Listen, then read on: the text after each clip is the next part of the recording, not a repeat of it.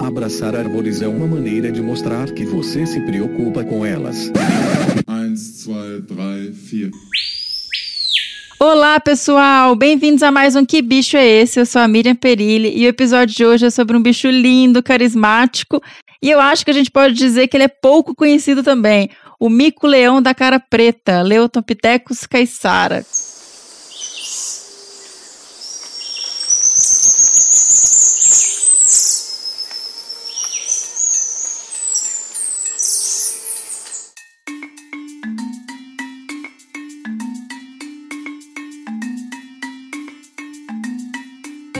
Lembrando que esse é o quarto e último episódio do Que Bicho é Esse, dentro da série especial sobre primatas da Mata Atlântica, apoiado pela Real Wild. E para falar sobre essa espécie, eu tive o grande prazer de conversar com o professor doutor Alexandre Túlio Amaral Nascimento. E como não poderia deixar de ser, eu estou aqui hoje abrindo o episódio com o nosso querido Biwan Kenobi, professor doutor Fabiano Melo, diretamente de Quito, no Equador. Olha que chique! Bem-vindo, Bião! Opa! É verdade, né, Miriam? Hoje eu tô longe. Obrigado mais uma vez pela oportunidade, pelo convite. Né, e de fato estamos aqui tentando passar um pouco né, de conhecimento da nossa macacada para o mundo inteiro. É né, um congresso internacional que está rolando aqui em Quito, no Equador. Sim, eu vou querer saber um pouquinho mais dele, viu, Bião? Claro, bora. Mas primeiro, Bião, eu fiquei pensando aqui depois de gravar com a Lê, eu senti que o mico-leão da cara preta, ele me lembrou um pouco o sagui da serra, o Calitrix flaviceps, assim, bicho com distribuição restrita, pouco conhecido, ameaçado. Não, total. Os é, o, o Flaviceps. Hoje, né, os dois teriam talvez as menores áreas de distribuição geográfica, né, tanto o Calitrix flaviceps, que é o sabio da serra, quanto o Leontopithecus caissara, né, o mico-leão caissara ou da cara preta. E a situação, infelizmente, né, o Ale vai contar e vocês vão trabalhar essas informações aí, infelizmente, do caissara é, é muito ruim, né, é muito crítica. Uhum. Mas isso, de, e de cara, né, o maior problema para esses, né, para essas espécies como esses dois bichinhos tão carismáticos, é a área de distribuição geográfica, que é muito pequena. Você tem toda a razão. Pois é, e é um bicho, assim, é, eu fiquei muito impressionada na nossa conversa, porque ele tem uma área pequena e é uma área de difícil acesso, né? Um animal que vive em floresta pantanosa, alagada, que o acesso na área em si, assim, de estrada, de tudo é difícil. Então, é um bicho que tem pesquisa, mas não é. Quando a gente compara com os outros mico-leões, ele tá um pouquinho ali desconhecido. Não, e, e aí complica tudo, né? Porque ah, mas é fácil de achar, se o bicho só está num lugar. É, mas vai andar lá, né, Mirim? Igual você falou. vai, vai, caminhar, vai ter acesso. Uma, né, o Parque Nacional da Ilha do Superagui, ele tem, inclusive, uma descontinuidade com o continente, apesar de ser pequeno e tudo. Então, assim, tem todo um contexto geográfico, um contexto é, de logística, né, de paisagem, que quase que proíbe, né, ou dificulta muito o estudo da espécie. E aí, tudo que a gente pode fazer para protegê-la, para melhorar o conhecimento, fica dificultado por esse processo. Uhum. Com certeza o Ale vai contar os perrengues pra gente aí. Vai, vai. Toda hora eu ficava, gente, não é possível.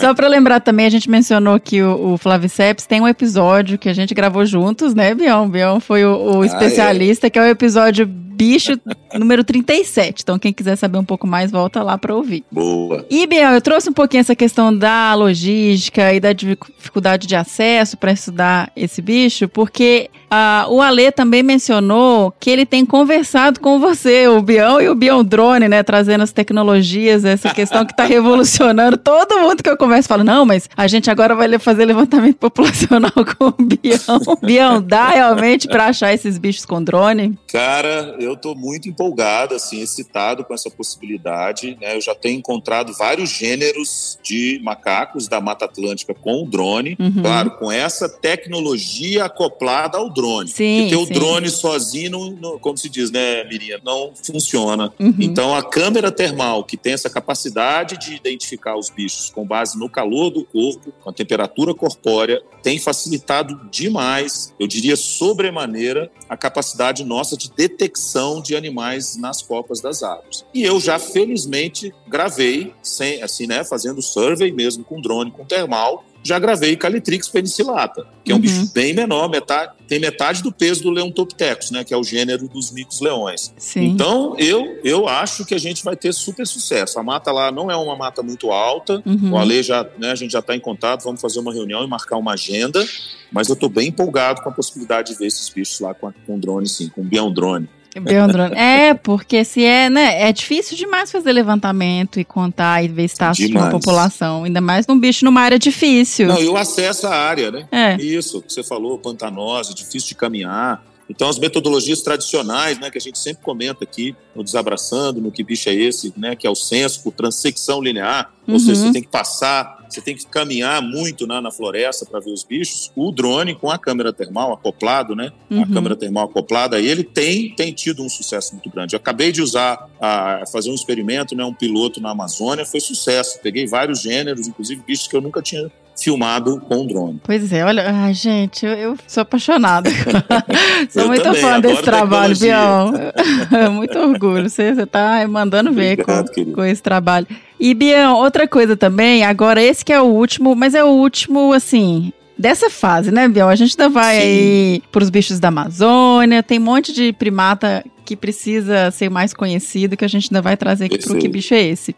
Mais uma vez, na conversa com a Ale, que foi uma conversa muito legal, assim, o Ale deu uma super aula, um cara muito gente boa, assim, muito gostoso de conversar, e que também ficou muito tempo lá estudando os bichos, acompanhando, né, de perto, tendo toda essa Uhum. experiência, tanto com o animal quanto com a comunidade ali do entorno, com os caiçaras. Mas ele trouxe também que agora, nessa nova fase, ele já tá um pouco mais afastado, mas ainda continua dando suporte lá, a questão de se formar um grupo colaborativo com várias instituições, várias pesquisas, e eu tenho visto isso em todas as nossas conversas com os primatólogos, é, apontando essa questão de todo mundo trabalhar junto, colaborar, é, investir em conservação, em parcerias, e isso eu tenho achado uma coisa muito legal, assim, do, do- dos primatólogos, especialmente. É, eu diria que é um pouco outlier mesmo, né, Mirinha? A gente Aham. conhece bem os trabalhos de conservação com vários grupos de fauna que a gente lida, grupos né, de plantas, enfim, de, né, grupos de conservacionistas que lidam com biodiversidade. A gente não vê isso com frequência mesmo, né? Assim, e eu estou comentando isso aqui no evento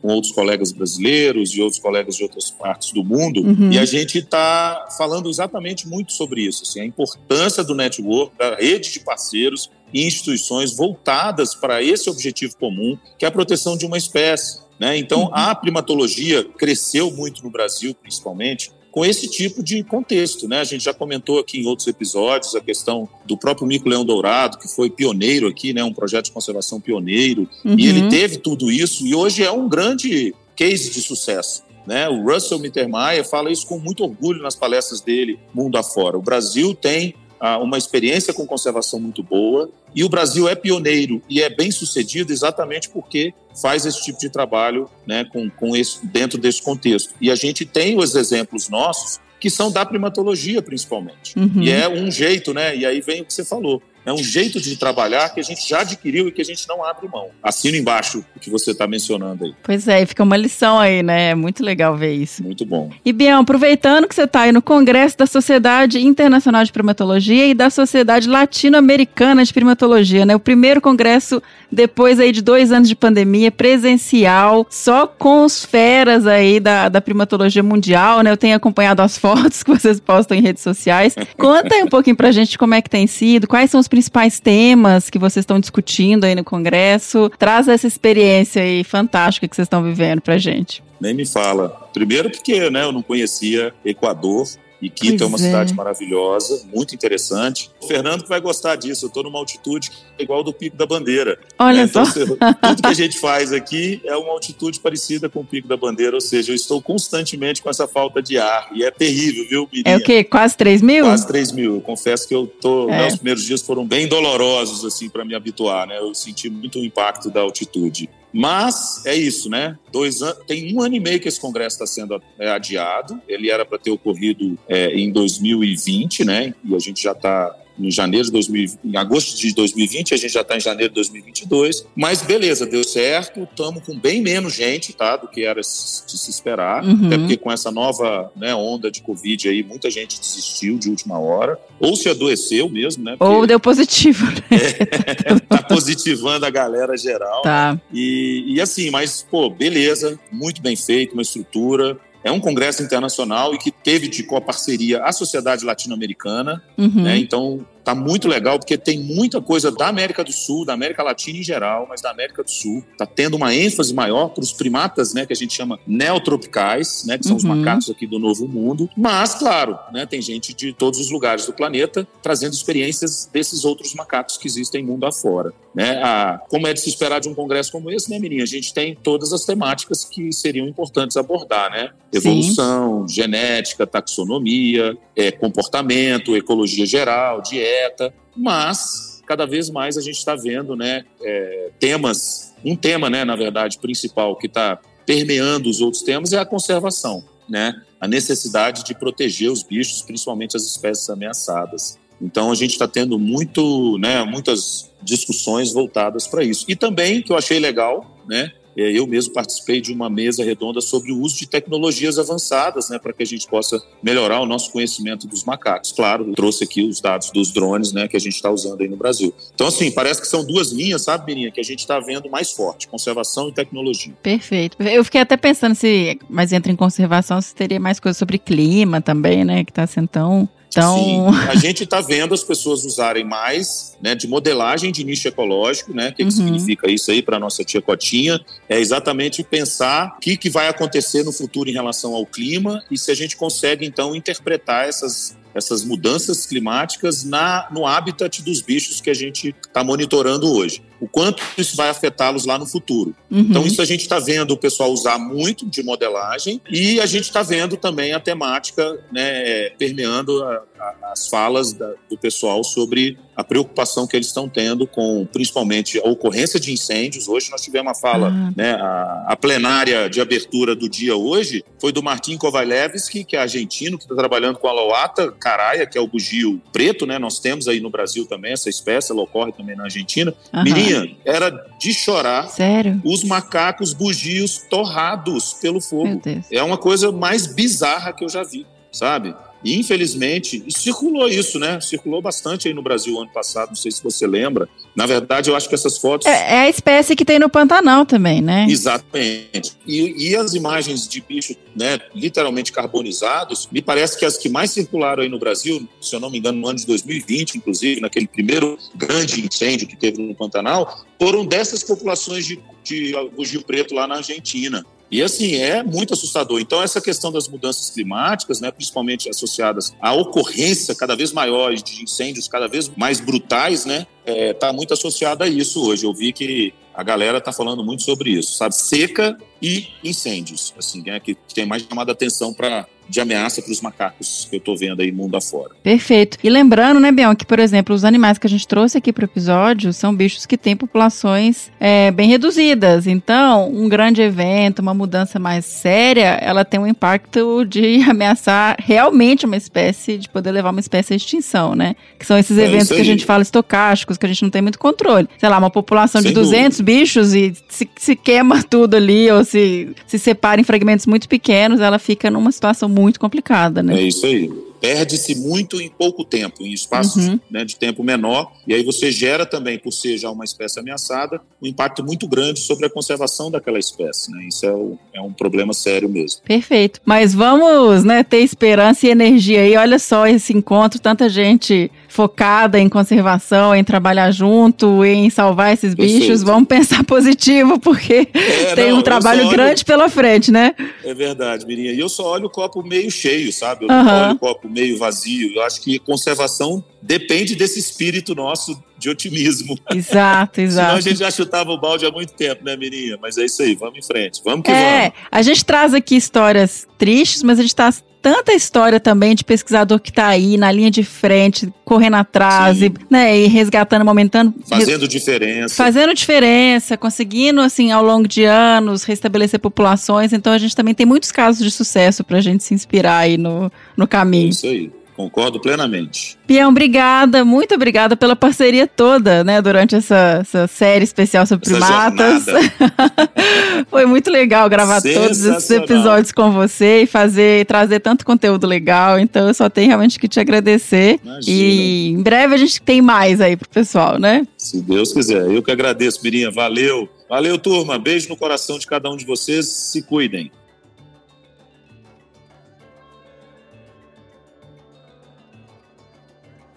Pessoal, antes de apresentar o nosso convidado, eu queria contar para vocês que o Gabriel Vasques, que nos escreve aí, nos escreveu em vários episódios, mandou e-mail e acertou qual foi o bicho. E também a Caroline Figueiredo, nossa madrinha querida, que também está sempre nos escrevendo no Que Bicho é Esse. Mandou e-mail também, acertou. Carol, brigadão vocês terem nos escrito. E eu pensei e vou fazer um compilado, sabe? Eu vou pegar todos os e-mails que a gente recebeu durante essa série especial de primatas ameaçados da Mata Atlântica e vou ler no próximo episódio. Dessa forma a gente consegue ter um pouquinho também da opinião de vocês, o que vocês acharam dos episódios. Então vai ter leitura na íntegra no próximo de todos os últimos e-mails, ok? Bom, vamos lá então. Eu tive o prazer e o privilégio de conversar com o professor doutor Alexandre Túlio Amaral Nascimento. O Ale, que é biólogo pela Universidade Federal de Viçosa, mestre em Ecologia Aplicada pela Universidade de São Paulo e doutor em Ecologia, Conservação e Manejo da Vida Silvestre pela Universidade Federal de Minas Gerais. O Ale foi pesquisador sênior do IP e coordenou por 10 anos o site do Ariri,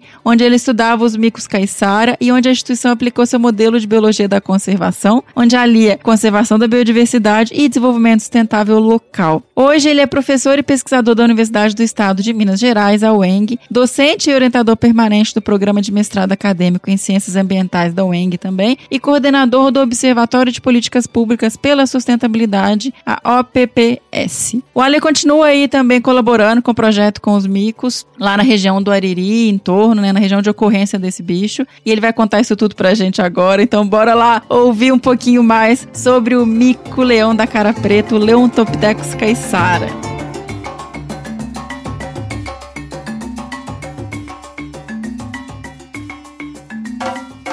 Então, eu estou aqui hoje com o professor doutor Alexandre Túlio Amaral Nascimento, queridíssimo Ale. Ale, estou muito feliz de receber você aqui hoje, é uma honra enorme, você não imagina o quanto realmente eu e o Fernando ficamos felizes de você ter aceitado estar aqui hoje com a gente para falar um pouquinho sobre o mico-leão da cara preta. A alegria é toda minha, eu não tenho nem palavras, assim, eu sou um super fã do trabalho de vocês. E estar tá aqui podendo falar do Mico Caissara é uma alegria sem tamanho, viu? Agradeço muito pelo convite. O Ale é amigo de longa data do Fernando, né, Ale? Tem muitas histórias juntos. O Fê tem um carinho enorme, enorme por você. E aí, quando a gente foi gravar o episódio sobre o Mico, eu fui olhar, o Fê falou, Ale, claro. Eu fui olhar, o Ale fez TCC, mestrado, doutorado, né, Ale? Tem toda uma história de vida aí com o Mico Leão, então a gente tá realmente animadíssimo para esse episódio. Ah, eu também, eu também. Estou ansioso, feliz de participar participar. É, foi uma longa trajetória, né? Já é uma longa trajetória desde a graduação. Eu tranquei a minha graduação para ir fazer a estimativa, né, do tamanho populacional de micos caiçaras lá na ilha do Piragui. E desde então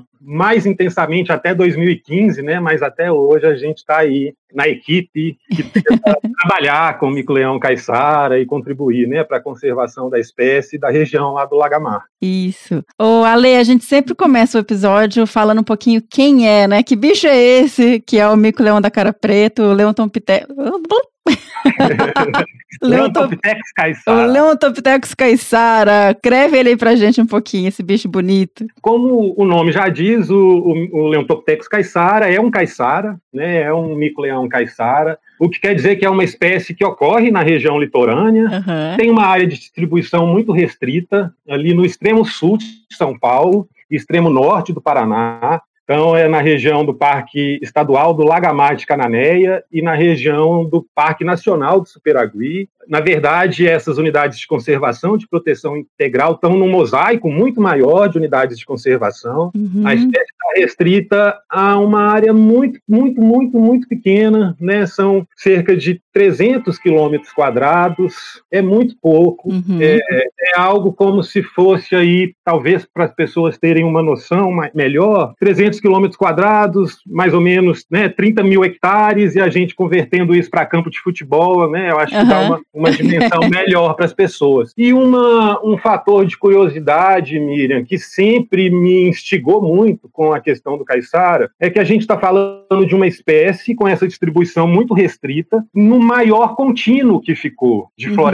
Atlântica, né? Essa região ali do litoral do Paraná, que emenda com a Serra do Mar de São Paulo, a gente está falando do, do maior e mais importante remanescente de floresta contínua, né? Sim. Então é uma realidade distinta das outras três espécies de micos-leões que estão num contexto de paisagens muito fragmentadas, né? Que Uhum. tem a sua distribuição num contexto de fragmentação muito forte. E o caiçara é essa espécie, é, eu sou, claro, muito suspeito para falar, mas é um, um É lindo, né? maravilhoso, né? É, com essa distribuição muito restrita, um caiçara é, que precisa de, de- de atenção, de pesquisa, de cuidados, né? Uma espécie muito ameaçada, uma Uhum. população aí estimada. A última estimativa que foi conduzida em campo já tem 20 anos, né? Foi Nossa, isso tudo? Sim, foi quando eu tranquei meu curso na UFV e fui fazer ciência. Ih, tá entregando sua idade aí.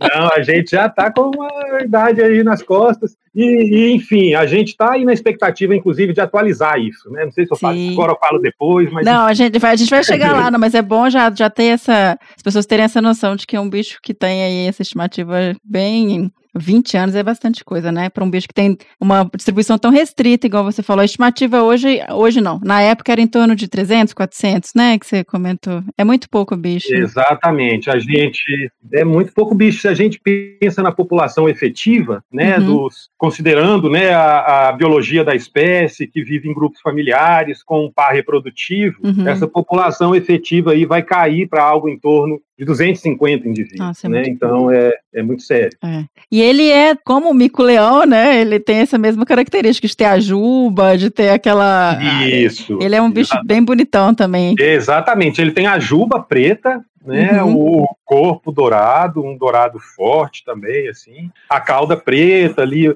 as extremidades das patinhas também, mais escura. Mas é um mico-leão, né? Um mico-leão com a jubona É. preta e o corpo dourado. E Ale, você mencionou essa questão de, do animal estar localizado ali no norte do Paraná, São Paulo, né? Essa região do, do Superagui, Cananéia, agora quem é, sabe aquela. Paraqueçaba e Canané. Isso, essa região. E aí eu fico mais impressionada ainda quando a gente pensa que o bicho foi descoberto só em 1990, né? Isso é, Pois é muito impressionante, é muito recente. Pois é, isso é uma outra coisa que é uma curiosidade, né, do Uhum. mico caiçara. Porque se a gente pensar numa espécie de primata que ocorre no estado mais populoso do país, Uhum, né, sim. ali entre São Paulo e Paraná, e a gente saber, né, que essa espécie só foi descrita em 1990, é, é mais um indicador, né, da nossa incrível biodiversidade brasileira, né, e enfim, a gente tem até hoje muito, muito, é muito recorrente, né, a descoberta de espécies na Amazônia ainda, enfim, Sim. mas é, foi só em 1990. É, pois é, eu fiquei, fiquei impressionada quando eu fui, fui estudar e descobri isso. E Ale, é, e tem um motivo também, né? Eu tava vendo que ele, ele mora, ele habita, né? Áreas bem de difícil acesso, florestas pantanosas. Como é que funciona isso? Eu fui uma vez, quando a gente estava fazendo um estudo de levantamento de onça pintada, fazendo entrevistas, eu fui fazer uma entrevista no Ariri. E eu Uhum. lembro que foi difícil chegar. Foi bem difícil. A gente visitou uma comunidade que, sei lá, a gente ia andando na mata, numas trilhinhas, assim, horas e horas. Foi um negócio, assim, o acesso Uhum. foi difícil, não é uma coisa muito fácil, né? Não, não é. É, enfim, essa é uma das características, né, Mi? O, o, o mico-leão da cara preta, ele está na ilha do Superagui, que é uma ilha artificial, né? Até a Uhum. década de 50 era uma península. Tá. A gente pode falar melhor disso quando a gente estiver falando das ameaças à espécie. Uhum. E ela ocorre nessa porção do extremo sul do estado de São Paulo, ali na região litorânea, é, nessa região do Ariri. Né? Então, Uhum. o Ariri é uma vila Uhum. que pertence a- ao município de Cananéia, a cidade de Cananéia, e é muito isolada. Né? Uhum. É, a gente percorre ali de Cananéia até a vila por uma estradinha de terra e, enfim, é ali os maiores é, perrengues de campo que a gente já passou, né? E é um rali mesmo, é. e eu acho que é um problema que tem fases em que há melhoras, tem fases em que piora, mas é uma região muito isolada, né? A comunidade do Ariri ali está a duas horas de carro ou a duas horas de barco de Cananéia, né? Então é, é de fato tem uma esse fator do isolamento mesmo da uhum. região. E... É, acho que contribui para para ter sido descoberto tão tarde, né? E para todas as questões da espécie também. Sim, e é uma espécie que, que vive nesse, nessas florestas mais de, de, vive até em mangue, né? Qual que, é, qual que é o hábito aí do.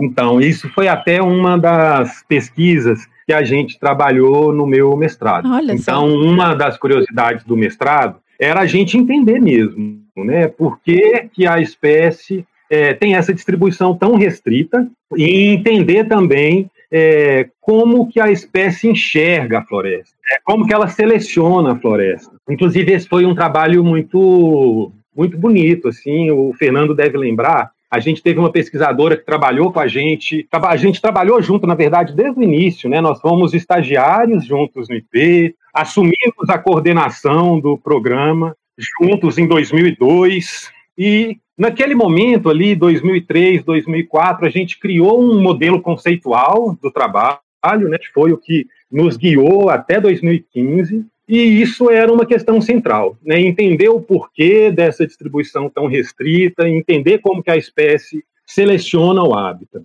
E, e aí a Lúcia, a Lúcia, Lúcia Schmidlin, ela fez no mestrado dela uma análise muito criteriosa da classificação de vegetação dessa região, né? Um trabalho usando aí ferramentas de geoprocessamento, né, e de uso de imagens satélites. E a partir dessa classificação bem refinada que ela fez e dos dados de monitoramento de grupos que a gente tinha, que o IP tinha no Superagui e do trabalho que a gente iniciou em 2004, mais ou menos no continente, a gente pôde então no meu mestrado, testar essa hipótese, né? Se há disponibilidade de cada classe de vegetação dentro das áreas de vida dos grupos que a gente monitorava tinha relação com a taxa de ocupação.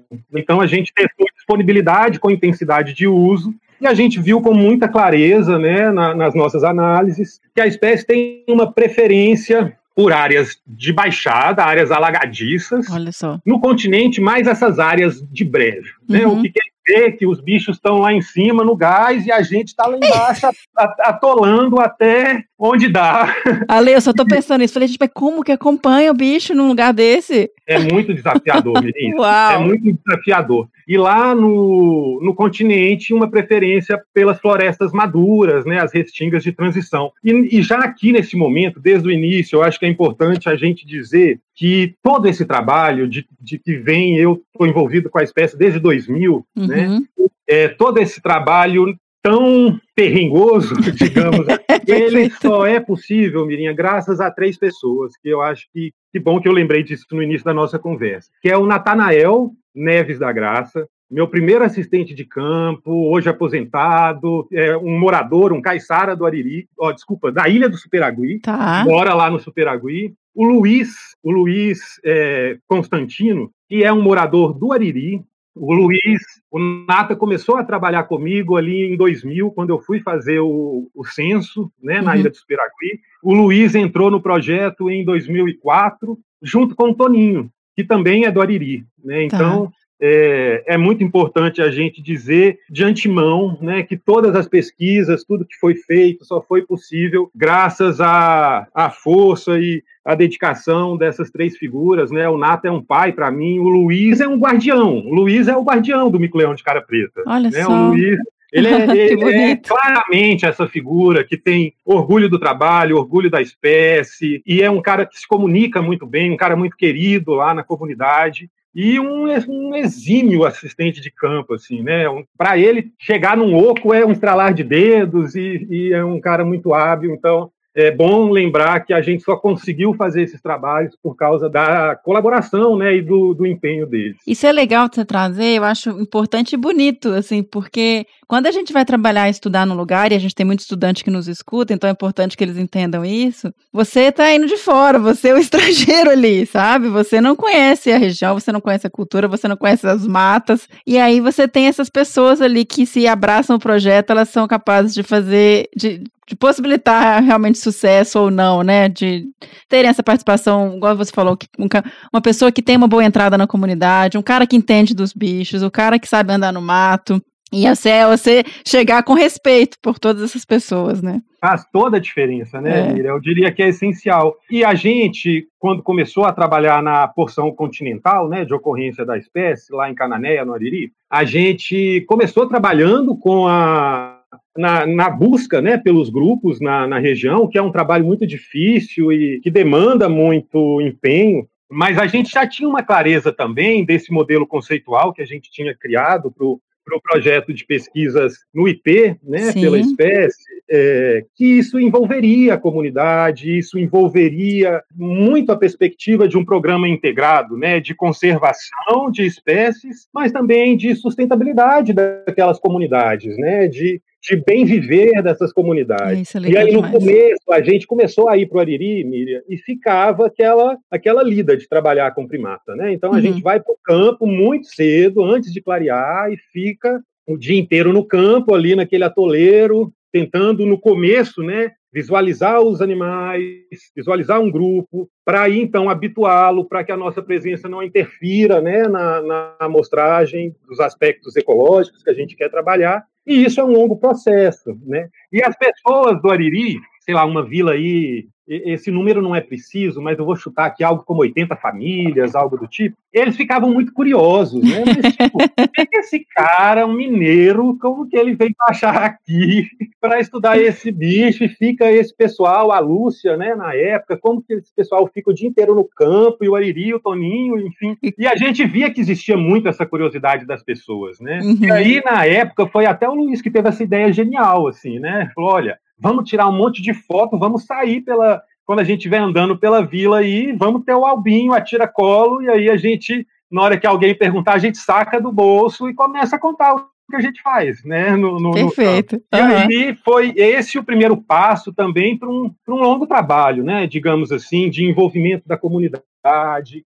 é, naquela época, lá ainda não era um parque estadual, né? uhum. então havia um mosaico que era chamado de mosaico Jacupiranga, mas enfim, não era efetivado. Né? Uhum. No decorrer desse processo, o Parque Estadual do Lagamar de Cananéia, né? Uhum. e enfim, um mosaico de, se não me engano, 13 unidades de conservação ali na região foi instituído, e eu acho que isso contribuiu muito para todo esse, esse processo né, de conservação ali daquela região. Perfeito. E aí agora eu fiquei até curiosa com essa questão de, de vocês chegaram, então conseguiram habituar os bichos mesmo nessa, nesse hábito aí ah. difícil, um mico que é um bicho que eu assim, eu fico mesmo porque eles, eles são muito rápidos, né? Não, não, não é... são muito, são muito é. ligeiros, são muito ligeiros. E vocês chegaram por rádio para achar? Como é que vocês faziam? Sim. É, então, essa primeira fase, esse começo é o mais desafiador, né? Uhum. O mais difícil. E a gente veio de um lastro lá naquela época em que as pessoas falavam com a gente: nossa, você não vai conseguir ver esse bicho, é. ninguém consegue ver esse bicho. Outras instituições já tinham tentado iniciar e não tinham tido sucesso na habituação dos animais, sabe? E aí a gente foi no empenho mesmo e na usando playbacks, um playback muito ruim que eu acho que nem dava nenhum efeito, mas na insistência de traçar algumas áreas que os meninos que já conheciam bem o campo lá definiram para a gente enfim, a gente conseguiu, acho que, se não me engano, com seis meses tá. de, de busca ativa, assim, a gente conseguiu habituar. Teve até uma história que é muito marcante, assim, que nesse início, uhum. que quando a gente estava, Miriam, é aquele momento, sabe? Assim, quem trabalha hoje ou trabalha com primatas vai entender bem o que eu estou falando. Que a gente percebe que o bicho não está mais arredio, né? O grupo não está mais arredio à, à nossa presença, e aí a gente já conseguia monitorar, já conseguia andar, né? Acompanhar os animais. Deve ser uma alegria, né? Isso. Nossa, é uma conquista, né? É. E aí, aquele grande dia em que o grupo dorme num oco seguro para todo mundo, né? Porque as capturas eram feitas nos ocos, em que os animais dormiam, como sítio de pernoite, e ali, um belo dia, um oco seguro para todo mundo, para nós, para a captura, para os animais, enfim. Porém, quando chega no dia seguinte, a gente tinha um animal é, ausente do grupo, né? muito provavelmente uma predação. Mas, enfim, e aí, quando a gente é, chegou no outro dia e viu que tinha tido esse, esse evento né, de, da ausência de um animal do grupo, o grupo muda o comportamento, enfim, a gente não conseguiu fazer a captura, os bichos já não estavam no oco, e foi mais alguns dias, né, acho que foi só aí no, na ida de campo do outro mês que a gente conseguiu capturar. E aí, a partir do, do primeiro grupo com rádio colar, fica mais fácil da gente identificar outros grupos, né? Que a gente possa trabalhar também. Porque, enfim, eu acho que o, o bom ouvinte do que deixa aí já sabe bem o que é isso, mas só para o pessoal né, ter uma clareza, a gente usa um colar anatômico feito, desenvolvido para aquela espécie ou para aquele gênero, e a gente tem um, um receptor, né, a tiracolo com uma antena, e aí basicamente é como ondas de rádio que estão aqui no ar. Se eu ligar o rádio aqui atrás, eu consigo sintonizar uma frequência. É a uhum. mesma lógica para o animal, né? E aí a partir disso a gente começou a monitorar um grupo a gente chegou a ter três, quatro grupos monitorados, né, ao longo, uhum. aí considerando entre 2004 a 2015, né, uhum. em alguns momentos. Mas o mais desafiador de tudo é esse início, né, de identificar o primeiro grupo, conseguir capturar, conseguir colocar o rádio colar e aí ter um, um, um, trabalho mais sistemático. Exato, assim. uhum. conseguir ter um pouquinho mais de, é. de, é, de, ser mais sistemático mesmo.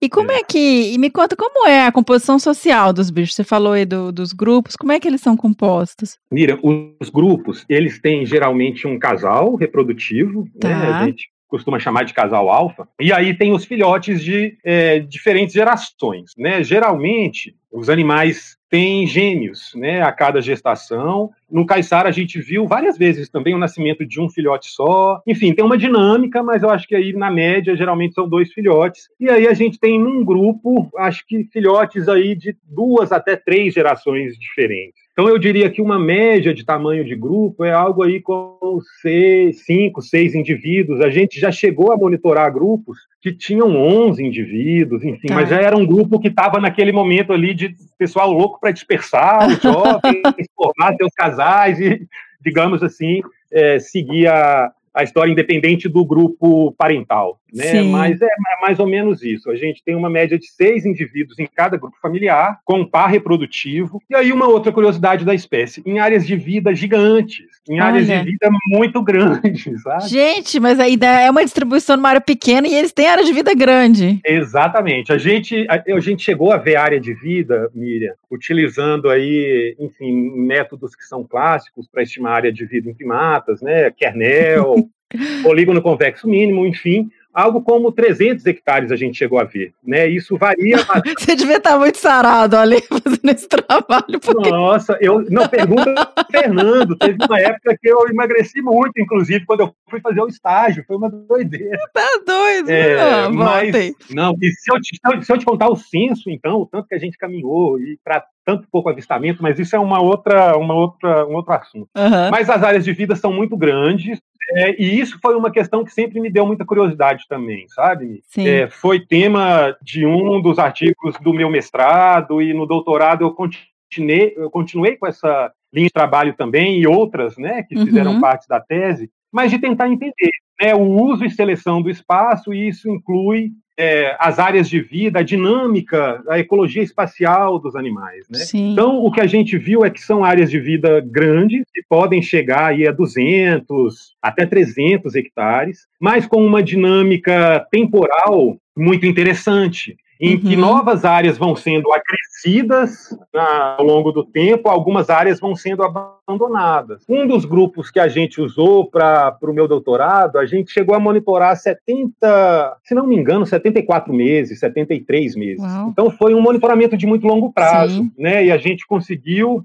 ver é, essa dinâmica ao longo do tempo. De algumas áreas sendo abandonadas, outras inseridas, e aquilo vai ali, eles vão reciclando aquelas áreas, né, ao longo do tempo. E também quando a gente estudou a dispersão e a formação de novos grupos, a gente viu com muita clareza essa tendência de que os grupos recém-formados buscam estabelecer suas áreas próximas aos grupos parentais dentro dessas áreas oh. gigantes, uhum. e o grupo parental ele vai se moldando ali, chega mais para um canto, para o outro, e passa a incorporar novas áreas. Então foi, foram bem interessantes assim que a gente conseguiu obter. Uma outra questão muito interessante, eu fico tentando puxar das memórias aqui, né, as, as, coisas que, eu, que, que me parecem mais interessantes. A gente percebeu também uma grande sobreposição de áreas de uso é, entre grupos vizinhos Porém, essa sobreposição, se a gente pega o montante do, do tempo de pesquisa de dois grupos, por exemplo, a sobreposição de área de vida pode chegar a 70%, 80%.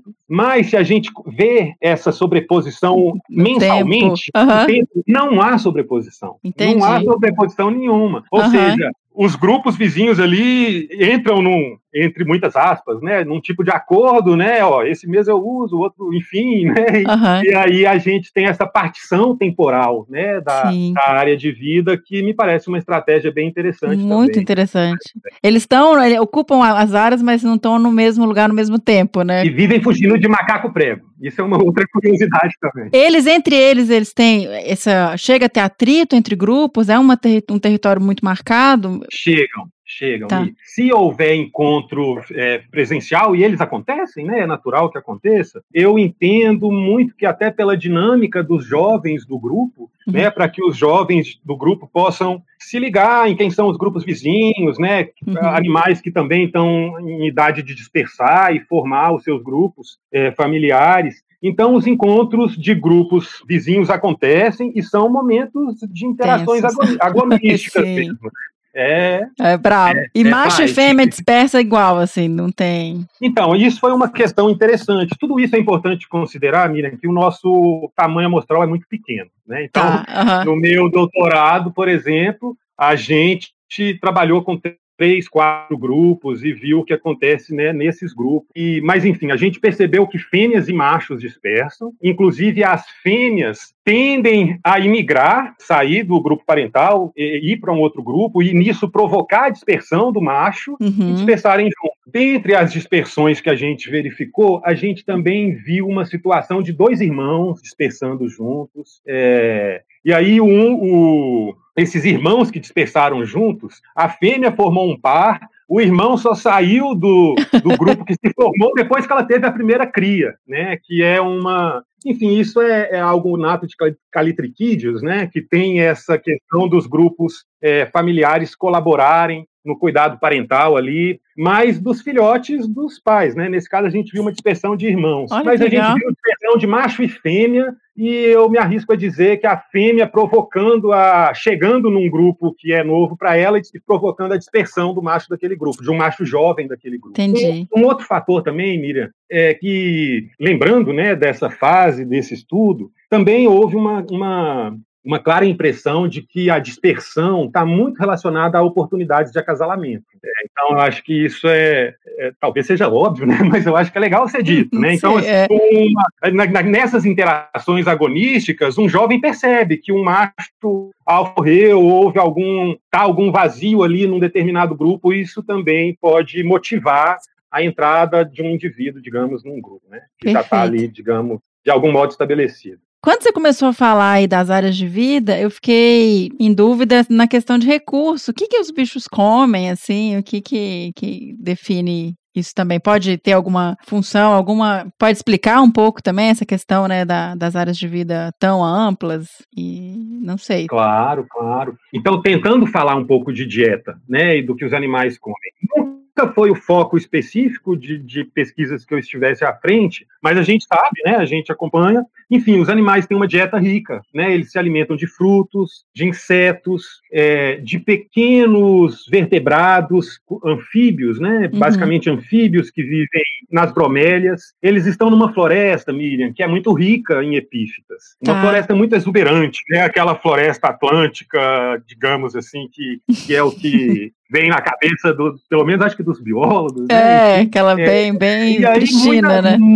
é, muitas bromélias, e eles é um, um, um, um microhábito ali de, de forrageio importante para esses animais. E a gente também sabe de pesquisas ainda da época do superagui, né, que aí tem todo um histórico também de muitas pessoas que, que fizeram contribuições importantes para o conhecimento da espécie, é, como a Fabiana Prado, por exemplo, a Gabriela Ludwig, enfim, eu não vou me arriscar a falar nomes de todo mundo, ou depois a gente pode tentar até falar. claro.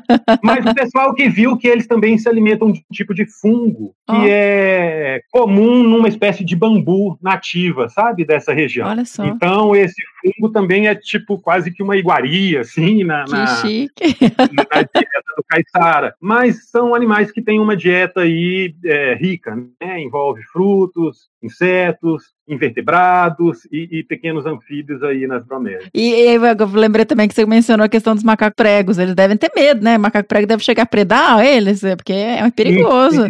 Sim, é. isso é uma, uma, uma, uma, um dado empírico, né, que a gente uhum. tem, assim, de vivência em campo dos animais sempre evitando. Então, houve, houve macaco prego, ou, ou, ou mesmo quando a gente é, vai a campo para um grupo que a gente sabe que está em alguma área, ele está ausente, mas aí você vê que o macaco prego está presente ali. Eu tenho para mim com clareza né, que eles tendem a evitar as áreas quando os macacos pregos estão por ali. E Ale, tem alguma coisa assim de estudo genético, né? Uma população pequena para se saber como como está a variabilidade, se os bichos estão bem, ou isso é uma coisa também que vocês, né, que ainda existem planos de, de se fazer? Existem planos e a necessidade de se fazer, mas também tem coisas que já foram feitas. Ah, que né? bom. É, teve um trabalho, Mi, que na época foi um trabalho até com recursos do Fundo Nacional do Meio Ambiente. O FNMA. Isso, é, o, o, enfim.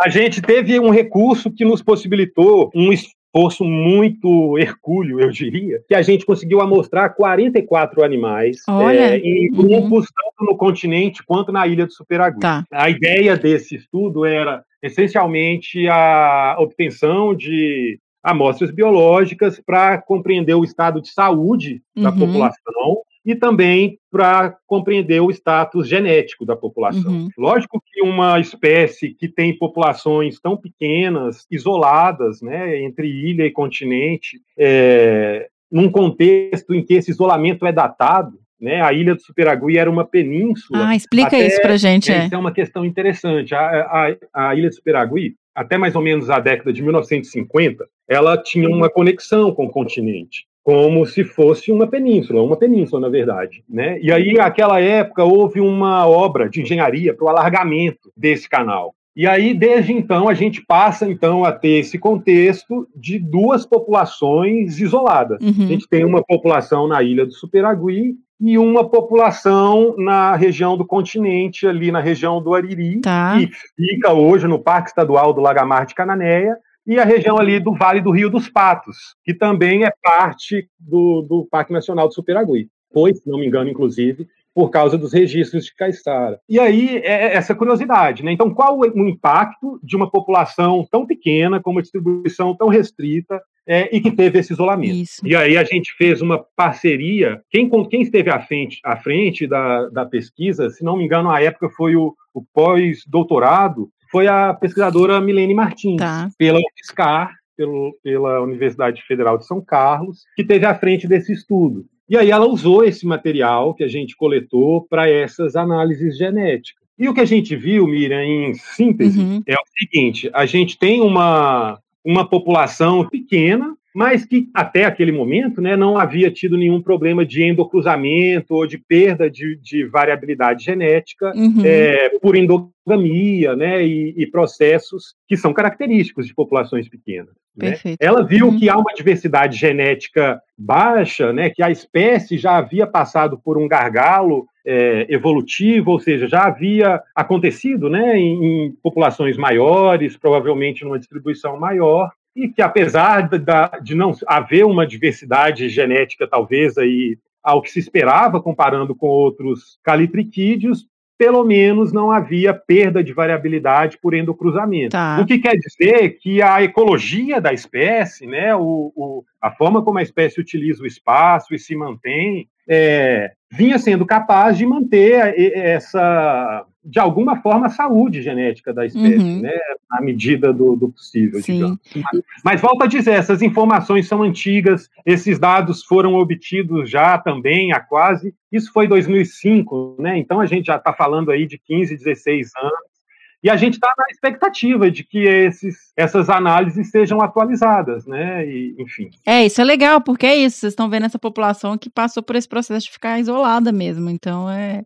E, tipo, monitorando, né? Como vai ser o futuro agora da espécie, né? Como está sendo o, o- a questão genética e de, de variabilidade para a espécie. Exatamente. E aí, eu queria entender até mais sobre isso, porque tem essa questão do isolamento, então eu imagino que uma das principais ameaças para a espécie seja essa, seja perda de hábitat, né? Ficar ali é, Uhum. numa área restrita. E quais são as outras ameaças, assim, que, que vocês encontraram na região? Tá. E é, o isolamento, né? Duas populações pequenas isoladas entre ilha e continente. A gente é, tem a questão da perda de hábitat, né? Uhum. Ainda que, como eu tenha dito aqui em algum momento, a gente está falando de um cenário de floresta contínua, mas é, há uma perda de hábitat. Eu acho que há uma pressão que possa estar crescente nesses tempos em- de, de que há algum sinal verde de ilegalidades, né? Nas Sim. nossas nas nossas áreas protegidas. E sempre que fala de, de região mais litorânea, ainda mais que é tão bonito lá, eu sempre penso, sei lá, se não tem especulação imobiliária, turismo, sabe? O povo entrando. É, é o, é o ponto que eu ia colocar. É o ponto que eu ia colocar. Porque lá é muito A- bonito, né? É, é um paraíso. Quem conhece sabe do que eu estou dizendo. A especulação mo- imobiliária é uma questão muito séria. Tá. Apesar da gente estar falando de unidades de conservação, sempre foi um problema e eu acho que ele é uma questão muito crescente. E, e mais recentemente, Miriam, a gente teve um, um episódio que nos preocupou muito e que e deixou um sinal muito claro é, do quanto a, a estocasticidade é, climática e ambiental pode repercutir negativamente numa população tão pequena. É, eu estou querendo dizer do final de 2018, quando, se não me engano, dezembro já de 2018, quando a gente teve um evento climático extremo na região, eu tive lá depois para ver com os próprios olhos e fiquei muito impressionado. O, o evento foi em dezembro mesmo e destruiu o milho. Ai, meu Deus. Assim, colocou no chão dois, quase 2.700 hectares de floresta. Meu E, ba- e basicamente a área em que a gente trabalhou durante todos aqueles anos lá à frente dos projetos do IP. Essa, os climatologistas chamam de microexplosão ou um tornado, enfim, e a gente calcula que esse, esse extremo climático ali naquela floresta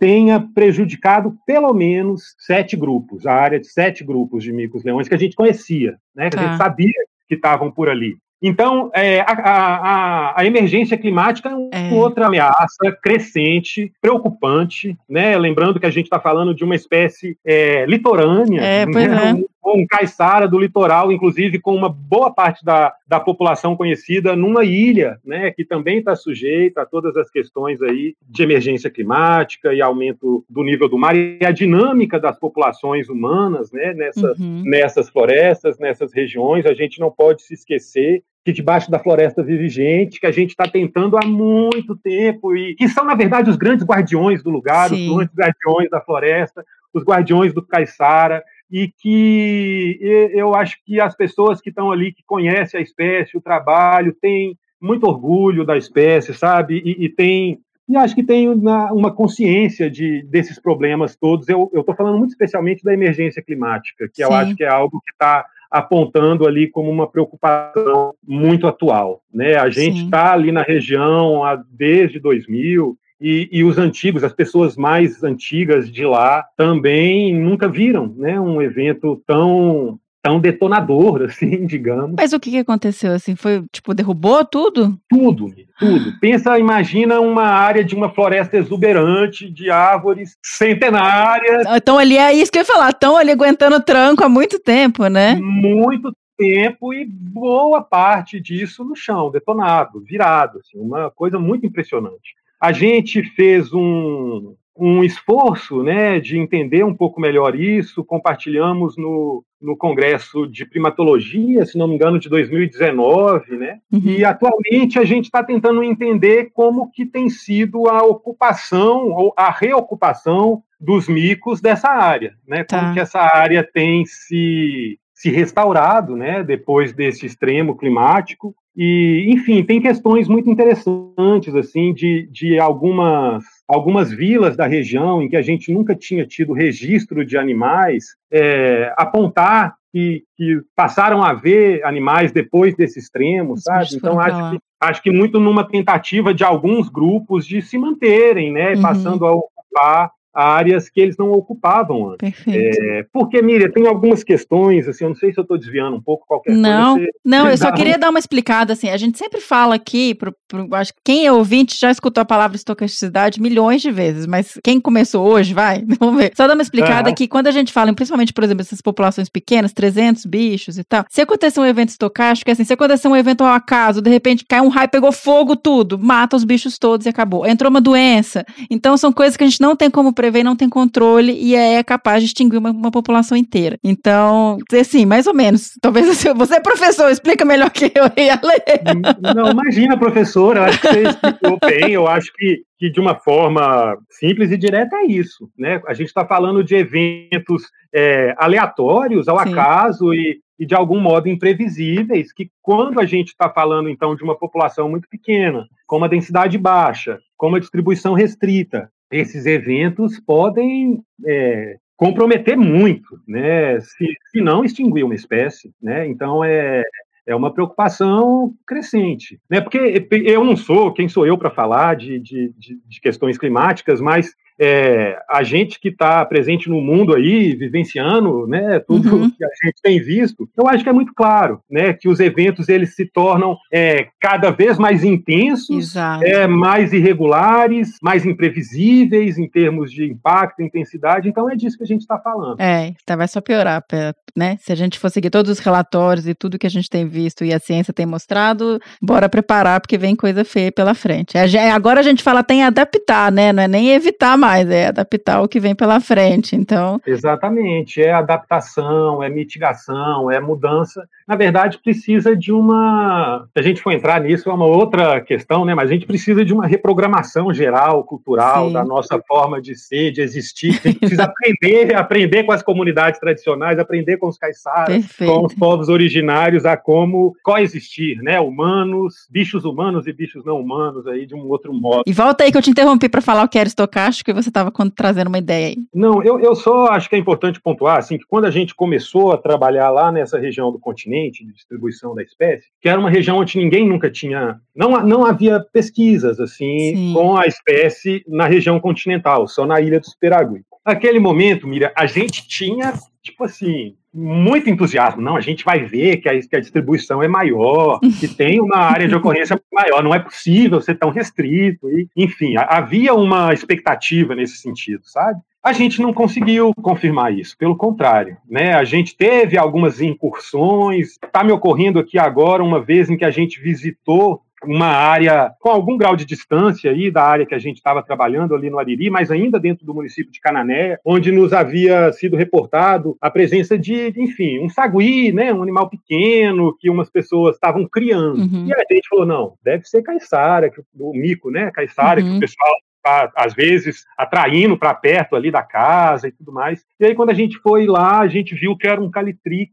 jaco, se não me engano né? E aí a gente foi e falou, nossa, foi, foi muito bom ter vindo e conversar. A gente conversou com as pessoas e eu tive a impressão de que foi uma conversa bem ouvida e foi uma troca muito positiva de explicar para aquelas pessoas que isso poderia vir a se tornar uma nova ameaça para a espécie, né? uhum. né? Assim como para o mico-leão dourado, né? Uhum. Para o Leoprotex rosalia, em que a presença de uma espécie invasora uma espécie, uma espécie exótica, potencialmente invasora, possa se tornar uma competidora né, por recursos com, com o mico caiçara e ser mais uma pressão de ameaça, né, mais um fator é, de desestabilidade né, da, da, da população. Uhum. Perfeito. Mas a gente nunca conseguiu confirmar isso. E aí, com a, a pesquisa da Lúcia, que nos trouxe é, um, um, refinamento né, da classificação vegetacional para essa região, é, a gente pôde ver, então, essa questão de como que os micos-leões usam as florestas é, submontanas e montanas, né? Tá. Porque eles estão ali uhum. numa cota quase zero ou uma cota muito próxima do nível do mar e ali é, muito rapidamente, assim, eu não sei se eu estou conseguindo me explicar, tá. começa tá. a serra, né? As regiões de serra. Perfeito. Na, re na, região do continente. E a gente viu que o bicho só está até a cota 40. Você pensa no, na, no litoral, tem a parte litorânea, tem a muralha, né? Tem as serras é. e aí ela não vai, né? Ele para ali. Ele não vai, ele para ali na cota 40. Quando a gente viu aquele trabalho lá de de, seleção de hábitat, que eu também pontuei aqui em algum momento, a gente viu que ele usa essas, essas áreas de floresta, essas manchas de floresta submontana dentro da área de vida, para transitar, mas a área onde o bicho se alimenta é, e, e, passa a maior parte do tempo né, nas atividades, é, enfim, dos grupos familiares, são nas áreas de baixada, nas áreas brejosas, e eles têm uhum. essas áreas onde começa a floresta de montanha ou submontana, que a gente fala, meio que mais de passagem mesmo. Né? Então a gente viu uh, que essa, esse isolamento dos bichos nas, áreas de florestas baixas, né? Uhum chamar assim, que aí envolve várias categorias, enfim, se for pensar nos aspectos fitofisionômicos, né? Mas sim, é uma sim. curiosidade da espécie, né? Sim, sim, super. Sua curiosidade, na verdade, isso é importante até, como você falou, com a gente, mudança climática e um monte de ameaça vindo por aí, você sabe que o bicho não vai muito além daquilo ali. Então, se não cuidar daquele hábitat, fica bem complicado para conservar, né? E a gente sabe, Miriam, que o fato, é, eu comentei em algum momento que quando a gente começou a trabalhar nessa região, lá ainda não era uma unidade de conservação efetivada, hoje é o Parque Estadual do Lagamar de Cananéia, uma unidade de conservação muito importante, algo aí, se não me engano, como cerca de 33 mil hectares, com gestores muito comprometidos, né? mas ainda assim a gente sabe que o fato de ser uma unidade de conservação de proteção integral não garante, uhum, não. não. garante nada, né? Não. Ainda mais em tempos como que a gente vive hoje. Em tempos, em, em tempos distópicos como esse, então é uma eterna vigília, né? Uma eterna uhum. atenção aí com essas áreas. É, e aí eu até assim, queria comentar outra coisa, porque você mencionou a questão dos caiçaras e de ser unidade de conservação e todo. Mas quando você vai pensar, isso é uma coisa que a gente já sabe, né, Lê? Você não conserva uma espécie, você não conserva ainda mais uma população pequena que está numa área ali né, vulnerável, se você não também não tiver uma conservação das pessoas. E aí você está ali falando de comunidade tradicional, que assim, hoje em dia não tem mais, né, valor em termos ah, quando a gente fala de política pública, de coisa nenhuma. Então, uhum. é, é, muito sério você pensar, se você não conservar os meios de vida e as questões tradicionais dessas pessoas, não adianta, você não vai conservar nada que está ali em volta. E, e aí, por isso até eu queria saber como que era essa relação. Você mencionou que vocês carregavam o álbum de fotos para mostrar para as pessoas, né, para tentar ter essa proximidade, mas como é a realidade dessas pessoas que estão ali tão perto do, dos bichos e, e de sustentar, e de, e de meios de, de, de, vida mesmo, né? Uhum, Como uhum. é essa comunidade e essa relação com, com os bichos ali? Primeiro, a gente está falando de comunidades caiçaras, que tem um vínculo muito forte com a pesca, com a pesca artesanal, com a pesca tradicional, que tem um vínculo forte com a floresta, uhum. que tem um vínculo, é, talvez, de uma, de uma dependência econômica que, enfim, equivocada, digamos assim, de explorar alguns recursos, como o palmito, que eu estou uhum. querendo dizer, é o palmito jussara, que foi uma espécie muito pressionada na região, e com o turismo, né? Eu tá. acho que aí a gente está falando de, de uma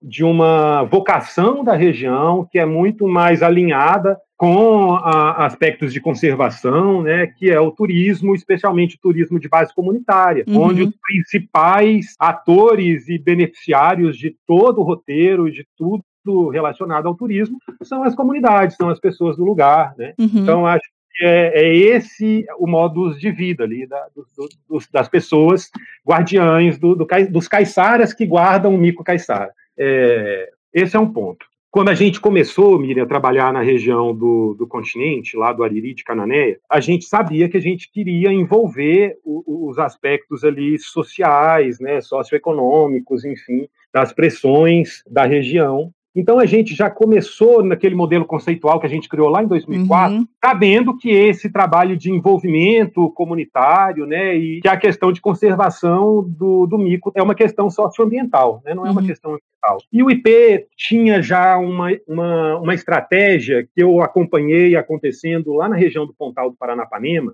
onde ocorre a espécie irmã de, do mico caiçara, que é o mico-leão preto, uhum. né, o Leontoptex crisopibus, com os eventos é, das econegociações. Tá. Então, uhum. desde o, é, eu vou tentar explicar melhor, mas a gente, é, desde o início, sabia, então, que a gente queria tentar colocar os diversos atores e interesses ali para tentar nivelar em, em, coisas que eram necessidades de todo mundo. Então, a gente teve início em 2005, o 2004, 2005, com os trabalhos ecológicos, né? Mas aí esse trabalho de ser aceito, Miriam, pela comunidade, né? Uhum. De ser é, eu não sei se é essa a melhor palavra, mas enfim, da, da, da gente estar tá ali como um forasteiro, uma pessoa de fora, que está ali de passagem, mas que é vista de algum modo com bons olhos, né? Que as pessoas entendam o nosso trabalho, entendam a importância de morar em unidades de conservação, de um mosaico de unidades de conservação. Uhum. O caiçara é só uma espécie, porque é uma região de muitos endemismos, né? Talvez uma outra espécie emblemática da região seja o papagaio de cara roxa. Né?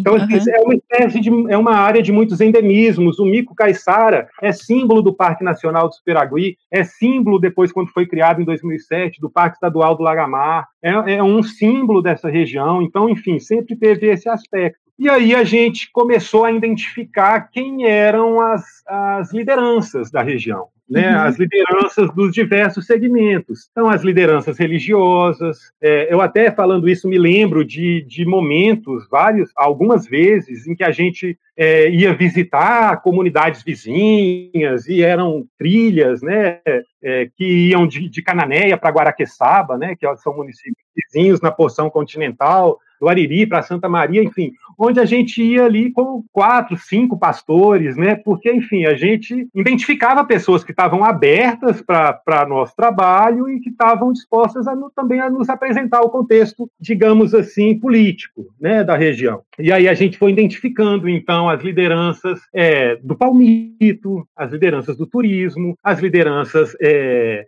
religiosas, as lideranças escolares, é, a, a, a, as agências do município de Cananéia, que apesar de geograficamente próximo e Ariri está dentro de Cananéia, existe essa distância de uma estrada de tão difícil acesso uhum. e que eram distante do lugar, né? A gente está falando de, um, de uma vila onde as, as questões básicas de infraestrutura de responsabilidade pública não estão presentes. Tem um Isso. condomínio na região, na, na, nessa vila também, que é um condomínio como é uma muralha com casas enormes, enfim, uma realidade muito distinta, mas é presença marcante nesse território. Então, enfim, a gente foi se planejando para esse momento da econegociação que foi acontecer só em abril de 2009, a primeira econegociação. Depois a gente teve uma segunda em 2013, né? É, enfim, cinco anos depois. Mas essa primeira econegociação de 2009, a gente identificou um profissional, dois profissionais, na verdade,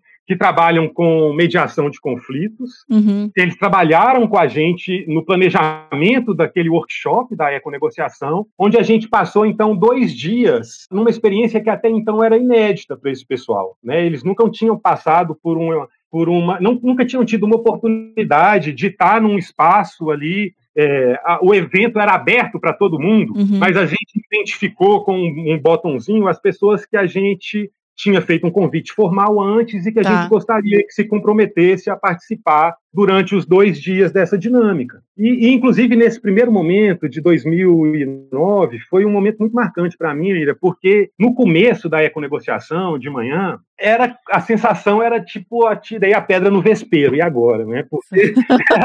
Como é que, eu...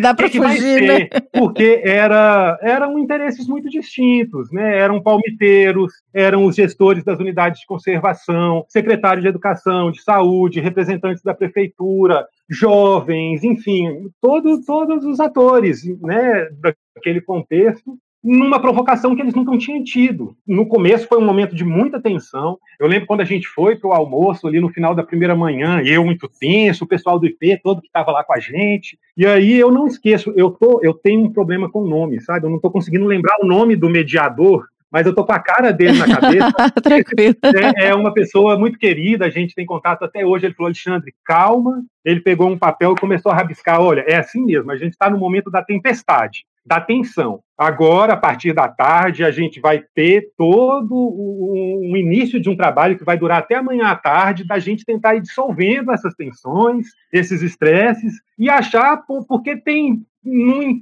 não interessa se é o, o, palmiteiro, o dono da pousada ou a, a, pessoa da prefeitura, todo mundo quer, por exemplo, que tenha uma condição sanitária melhor. Todo mundo quer, por exemplo, que tenha uma facilidade de acesso melhor até a cidade. Enfim, a gente foi buscando pontos em comuns. Enfim, para resumir, criou-se grupos de trabalho uhum.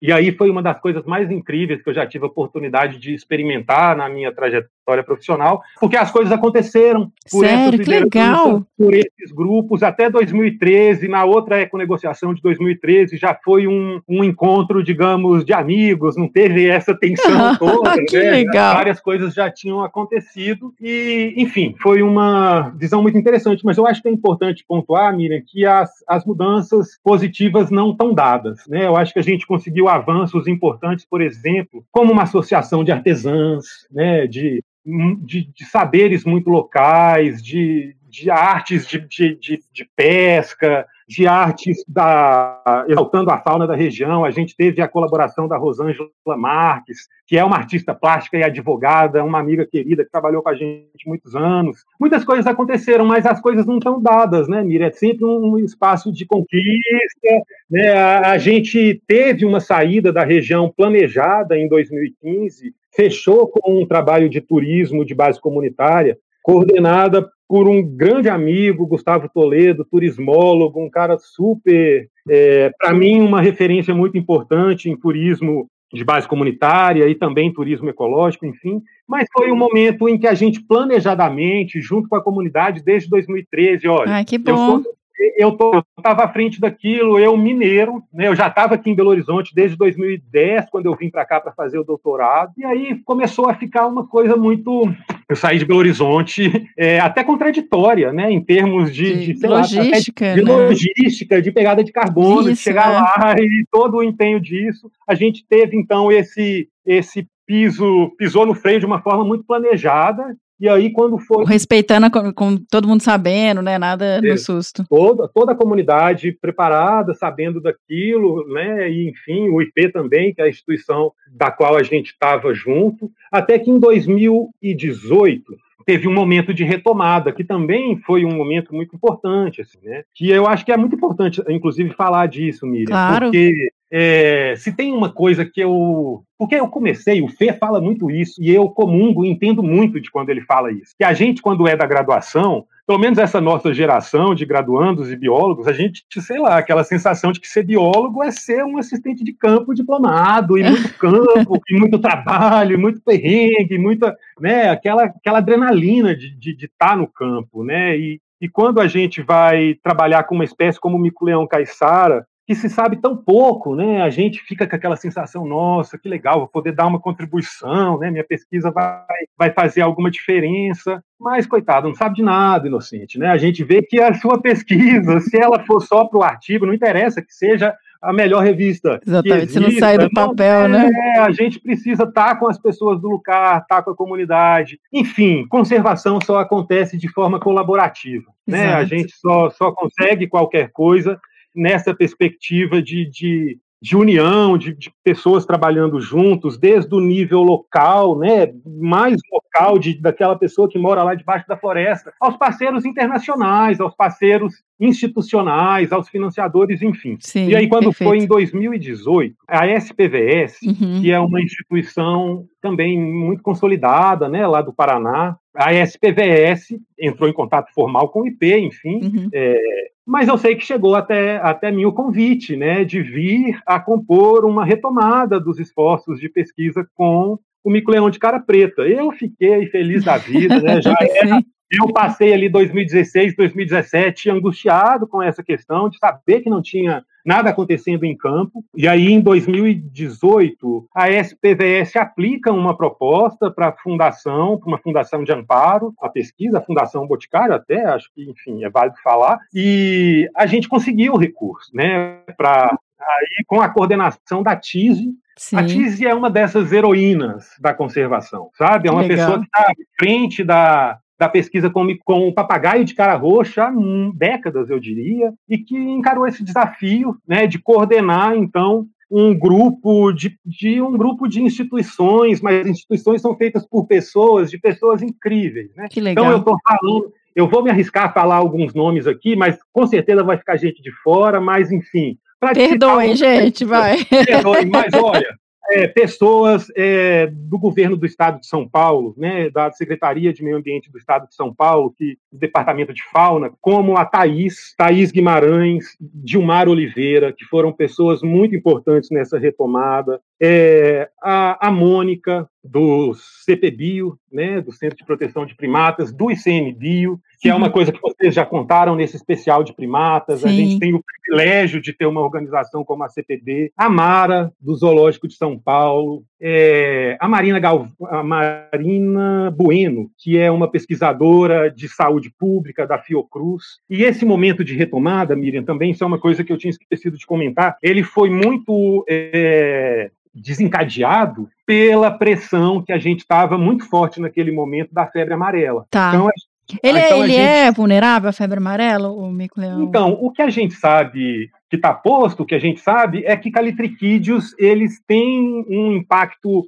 é, menor do, do, vírus do que os bugios, por exemplo, né? Que são que é um grupo Dizimados, muito, né? é, uma coisa muito muito preocupante, né? Uhum. E, mas a gente também tem registros de, de mico-leão dourado, né? De Leontoptex rosalia, com a febre amarela chegando a impactar alguns indivíduos e isso tendo algum impacto na população. Enfim, a, a, a Thais é uma veterinária de animais silvestres e a a Marina também, da Fiocruz. Então, a gente começou com muito movidos por essa por essa urgência né, de, de acompanhar a dinâmica do vírus da febre amarela naquela região, de preparar a população a usar um aplicativo da Fiocruz, né, de registro, uma ferramenta muito legal, muito interessante, se não me engano chama Cisgel, para monitorar registros de bugio ou outros animais suspeitos que tenham sido, que possa ter sido acometido, né, pela febre amarela, enfim, estão muito motivados por essa pressão da, da febre amarela, mais uma ameaça, né, uma ameaça Sim. eminente aí para para os micos caiçara, a gente tem uma retomada do, dos trabalhos em 2018 e aí consolidando essa, essa abordagem de um projeto de conservação colaborativo. Né? Então a gente tem a SPVS à frente disso, mas a gente tem a, a Fiocruz, a gente tem a Secretaria de Meio Ambiente do Estado de São Paulo, a Fundação Zoobotânica do Estado de São Paulo, o CPB, o ICMBio, eu na, na UING, aqui na Universidade do Estado, Minas Gerais, né? Então, tão geograficamente distante, mas tentando me fazer o mais presente possível. A Federal do Paraná, é, tem a Bianca, que, que, é uma primatóloga muito querida e muito, muito é, empenho, de muito empenho ali no Paraná. Tem colaboradores da UFPR, enfim, é um time muito grande de pessoas que estão aí, de instituições, que estão aí atuando desde então de uma forma colaborativa. Né, que legal. Com a retomada com Caixara com o Toninho e o Luiz, né, os nossos guardiões mor do, Mico Caixara, como assistentes de campo. O Nata aposentou, já estava na hora, está tá curtindo só a praia lá em Superávit. Mas é, é isso. Então, é um trabalho colaborativo de muita gente, de de instituições assim muito bacanas e que eu tenho, eu fico muito feliz de ver que está acontecendo, sabe? Que legal, também fico feliz de saber eu, disso. É, e, e, tem uma questão que eu, eu falo demais, né? Você tá percebendo? Pode mas, falar, uai. Dois mineiros conversando, é, a gente vai, vou pegar um café com queijo. Mas, é, eu até, ah, o meu café já está aqui, é toda hora com a, com a, canequinha do que bicho é esse. Mas enfim, eu acho que essa essa experiência, né, esse aprendizado aí ao longo do, sei lá, quase 15 anos, 15 anos, né, ali à frente das ações de conservação do Caiçara, também me fez perceber uma coisa que me motivava muito, né? Porque pesquisa é muito na base da curiosidade, da motivação, daquilo que nos, nos fica aquela pulguinha, aquela curiosidade. E aí eu comecei a ter muita vontade de trabalhar com política pública ambiental, né? Com política pública socioambiental. E aí, quando no final do doutorado e quando acontece a minha entrada na Wing, né, eu me vi então diante da situação, olha, então acho que agora é a oportunidade de eu abrir essa outra avenida, né, de uhum, trabalho. Claro. Enfim,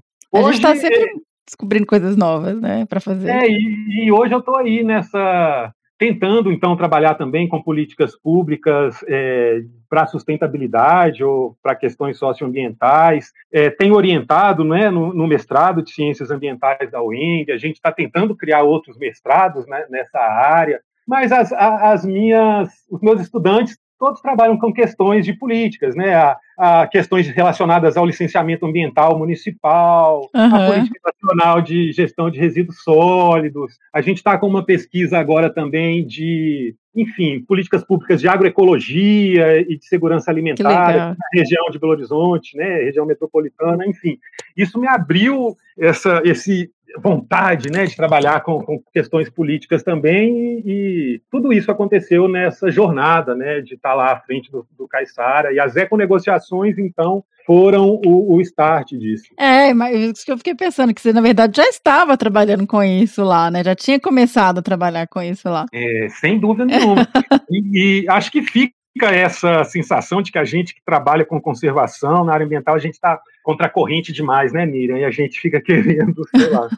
É uma. Quem, quem vive isso, acho que entende um pouco o que eu tô querendo. Entende, também acho. Não, mas eu, eu entendi perfeitamente. Mas você ainda tá com o pezinho lá, né? E aí. Ah, tô demais.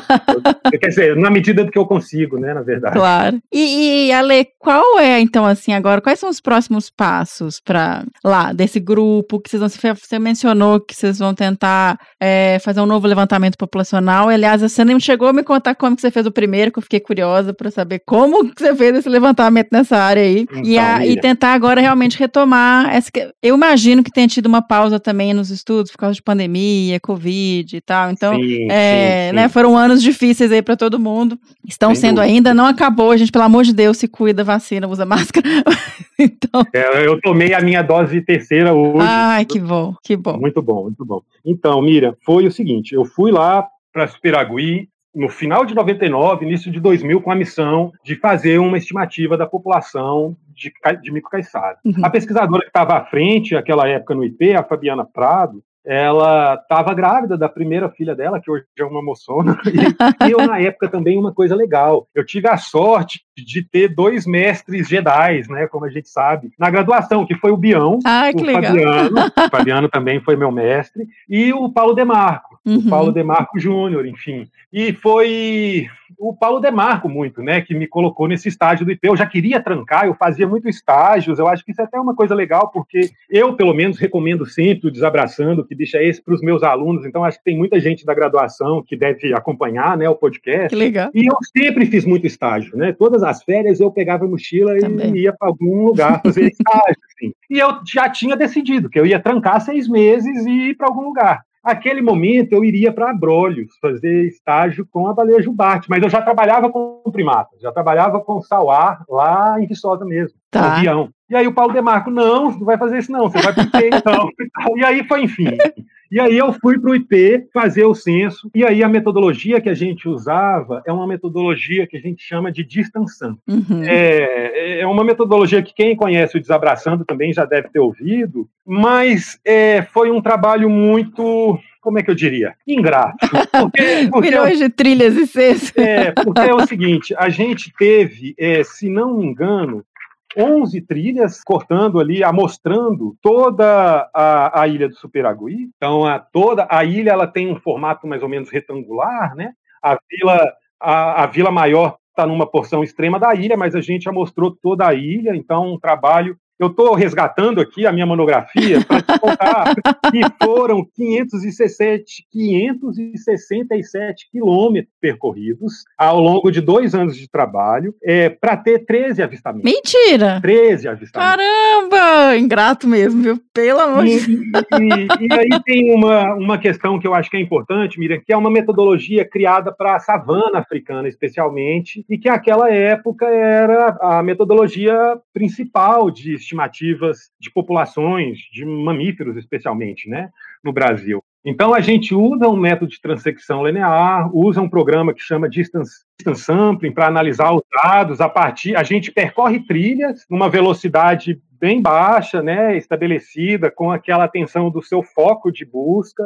E a cada avistamento a gente registra a distância do avistador até o, o, o, o grupo, né, o, o, animal que a gente visualizou. A partir desses dados e do tamanho da área amostral, do tamanho das trilhas e da média é, de, de, esforço amostral, a gente chega às estimativas, né? E foi esse trabalho que, naquela época, o grupo de especialistas de micos-leões, que depois se desdobrou no plano de ação nacional e deixou de ser só micos-leões e virou é, mamíferos ameaçados, enfim, por sugestão, se não me engano, na época do Anthony Highlands e de outros grandes, né, que a gente teve a oportunidade de ser, de alguma forma, orientado por eles, é, nos recomendaram que a gente expandisse aquela aquela amostragem para toda a área conhecida de distribuição dos animais, que foi a primeira pesquisa em 1992, logo depois da, da descrição da espécie pela ciência, né? Porque os caetaras, os bichos já estavam lá. A Lorine e Persson, que foram as pesquisadoras que, digamos, registraram oficialmente a, o registro científico da espécie, fizeram a, a primeira estimativa e também esse estudo aí do limite de distribuição, que houve também outros esforços, mas é o que mantém até hoje essa, essa estimativa de cerca de 300 km quadrados. E aí, expandindo o que a gente viu na ilha para toda a região de distribuição, a gente chegou a uma estimativa de cerca de 400 indivíduos na natureza, mas com um intervalo de confiança gigantesco. É, porque é muito pouco o registro, né? Um intervalo de confiança muito grande. E aí, quando a gente retomou ah, os trabalhos com o mico-leão de cara preta, é, a gente teve um encontro presencial lá na SPVS, em Curitiba, em algum momento de 2019, não vou lembrar precisamente quanto, mas eu lembro que naquele momento, todo mundo lá, né, atualizando o plano é, de ação e de conservação da espécie, eu falei, vamos ligar para o Bião, porque o Bião, e os drones. O Bião, o Bião é o mestre dos drones e, de, e, o mestre de conservação, enfim, e vamos ver com o Bião se já não temos drones capazes de nos auxiliar como uma ferramenta de detecção, né, de, uhum. de caiçara. E aí, naquele momento, o Bião, ó, ainda não chegamos nesse ponto e tal. e aí, junto com a Bianca e com outros pesquisadores, enfim, do encontro, a gente chegou ali num método que está mesclando é, armadilhamento fotográfico, é, enquadrantes, Olha, ah. enquadrantes dentro da área de distribuição da espécie. É, a gente também está com o levantamento da paisagem sonora como uma ferramenta auxiliar de detecção dos de grupos de mico-leão. E aí agora, a, sei lá, outubro, se não me engano, agora de 2021, no nosso encontro anual da espécie, a gente viu que é, eu falei, não, vamos, vamos ligar para o Bião, né, e ver se esses, se esses dois anos aí não teve alguma novidade. Ele está trabalhando agora com a Aurita, né, está muito atuante, enfim, uma paixão antiga do Bião, Calitrix Aurita, quem sabe. Aí, para nossa surpresa, o Bião falou: olha, vai rolar, está sendo possível detectar animais do porte de dos, enfim, calitriquídeos, e a, a gente está agora na expectativa do início de, de fevereiro, da gente ter aí um encontro virtual ainda com o Bião, mas para a gente planejar já a ida com ele para a região, de, de, testar os drones né, com os sensores de, de infravermelho, para a gente, aí numa grande expectativa de que a gente tenha mais essa ferramenta para nos auxiliar na atualização da estimativa populacional de caiçara. Perfeito, né, que, que, legal. É uma, é uma das prioridades aí de pesquisa e de ações. Ah, gente, tecnologia vai revolucionar esses estudos de população, né? Porque é difícil é, demais. É. é importante, a gente precisa disso, né? Porque é um, é um custo-benefício, um desgaste que por mais maravilhoso que seja a área que a gente trabalha, é uma coisa quase sobre-humana, né? Sim. E aí o, o, auxílio dessas ferramentas são muito bem-vindas, ainda mais por uma espécie tão rara, tão difícil de visualizar, de encontrar, nesse contexto todo que a gente já falou aí, que é o micro caiçara. É, é, exatamente. Você está falando de ferramenta que vai facilitar a vida, vai agilizar para conservação. Não estamos não tirando, gente. Ainda vai ter pesquisa, vai ter gente lá embaixo estudando os bichos. Depende da pergunta que você quer saber. Mas para fazer levantamento rápido, de forma mais em conta e trazendo resultado mais robusto para a conservação, isso tecnologia só vem agregar, né? Só, só ajuda. É, é, é, você falou tudo, professora. Eu acho que assim, nada substitui a nossa presença em campo, lá né, acompanhando, vendo e, e, observando os grupos, o contexto, os animais, mas a gente tem que se valer de todas as ferramentas possíveis, Exato. porque é, é, importante, é necessário, a, a, a, o contexto de trabalho exige isso, né? Exato. E vai estar relacionado com, com, as perguntas que a gente quer trabalhar, com a questão que a gente quer responder, né? É que você falou de paisagem sonora, eu lembrei que eu não te perguntei nada de vocalização. O que bicho é esse? Cadê a vocalização do bicho? O Micleão Caissara, ele tem um repertório é tá aí uma questão que ninguém nunca estudou, né, de com uhum. Aliás, espero que os nossos ouvintes aí percebam que a gente está falando de uma espécie super interessante, num contexto cheio de curiosidades, com muito poucas pesquisas e que jovens pesquisadores são muito bem-vindos. Vão dar uma força aí, gente. Mas, enfim, é, a gente está falando de. Nunca houve um estudo com, desse repertório né, é, vocal de Caissara, mas a gente percebe que tem uma, uma diversidade de, de vocalizações relacionadas à comunicação entre eles. Uhum. Uma coisa que para mim sempre foi também empírica, mas que, que eu percebi, né? Uhum. É, quando a gente tem os jovens, os filhotes, os, é, os bichos brincam muito, né? São primatas como nós e uhum. brincam demais, tem muita brincadeira. Então, assim, tem um repertório particular, especialmente para essa fase tem a, a, os repertórios de comunicação interna do grupo e aquele repertório das vocalizações de defesa de território, né, uhum. que, que, também são muito marcantes. Mas, assim, a minha percepção, me, é, eu não sou um, um, um, especialista dessa questão né, sonora, mas eu não vejo tanta diferença entre os, os as principais vocalizações com os outros é, leontoptecos, uhum, né, com as sim. outras espécies de micos-leões. Mas é um. Não duvido que haja particularidades, não, porque o contexto de Caiçara tem tanta particularidade. Exato, né? E é. E, e é um repertório complexo, assim, isso a gente percebe em campo. É, não, que legal, gente. Olha só, olha que bicho fantástico. Um bicho que tem tanta coisa para se saber ainda, né? Ainda mais se você compara com os outros mico-leões, que já estão com muito mais oxe. estudo. Gente, né? Um, um bicho que está aí, São Paulo, Paraná, que tem universidade do lado. Vamos lá, vamos correr atrás disso. Fiquei assim, que legal que vocês estão animados, que tem esse grupo formando, colaborativo, com tanta gente junto. Eu acho que só vai sair resultado muito legal daí pro. Pra... Mas a gente precisa, a gente precisa de gente jovem, gente no campo. Pois é. Sabe, assim, é uma fase da vida que eu acho que a gente tem todo esse gás aí. Exato. E a gente tá precisando, tá precisando. Bora lá, gente. é, correr atrás disso aí mesmo. E fazer isso, correr, fazer estágio, procurar, escrever pro pessoal que tá aí na, na linha de frente. É, eu, além da questão geográfica, tem o fato também que eu eu tô na faculdade de engenharia da, da UING, né? Então, os meus estudantes são engenheiros. Ah, meu maioria, Deus! A maioria são engenheiros ambientais, sabe? Entendi. Então, é um público que se interessa, mas não tem esse interesse não. do biólogo, de ir trabalhar como espécie. Então, mas vamos ver, acho que agora a gente está ganhando uma parceiro de peso nessa expectativa, que é o Bião, né? Talvez. Isso, isso é legal. Consiga, né, identificar jovens aí. É, o é muito bom agregar pessoas e trazer gente. É, é, eu não conheço ninguém como ele. Também. Ale, estamos chegando no fim e eu queria muito que você me contasse 15 anos trabalhando com os bichos, algum momento ou momentos que te marcaram na região, assim, estudando os bichos. Pode ser vendo bicho, pode ser com a comunidade, não sei, alguma coisa assim que te marcou. Ô, Mia, é, é, difícil, são muitos momentos. E eu vou até te falar que essa nossa conversa foi um flashback, assim, porque a gente foi. O papo para mim correu solto e a gente foi lembrando de várias coisas, mas tem muitos momentos. Mas está me ocorrendo um momento aqui que a gente não comentou é, em nada e eu acho que vale a pena falar sobre ele, porque eu acho que foi um momento de. Sabe quando um, Vira a chave. É, vira uma chavinha no seu entendimento ali da realidade. Então, antes da gente ir até para trabalhar no, no Ariri, na região continental, ainda no Superagui, junto com esse trabalho do Fundo Nacional do Meio Ambiente, em que a uhum. gente já mostrou é, indivíduos, né, toda a população, considerando insular Uhum. e continental, a gente fez um trabalho também de história ambiental com uma historiadora ambiental, É mesmo? uma pessoa muito especial que se chama Alessandra Carvalho. Aham. Eu eu acabei perdendo contato com a Lê, mas ela é uma pesquisadora do Paraná, uma historiadora do Paraná, e a gente fez um trabalho que foi um, um trabalho que tinha a intenção de entender o contexto em que o canal do Varadouro tinha sido criado e todo o contexto daquela época, né, das décadas de 50, 60, 70. Quando você parou ali. Uhum. É, e, enfim, a Alessandra fez um, um trabalho, então, em que ela conversou com todas as pessoas mais idosas que moravam na Ilha do Superagui. A Ilha do Superagui é uma ilha que, naquela época, eram 12 comunidades, e aí algumas dessas comunidades são é uma família,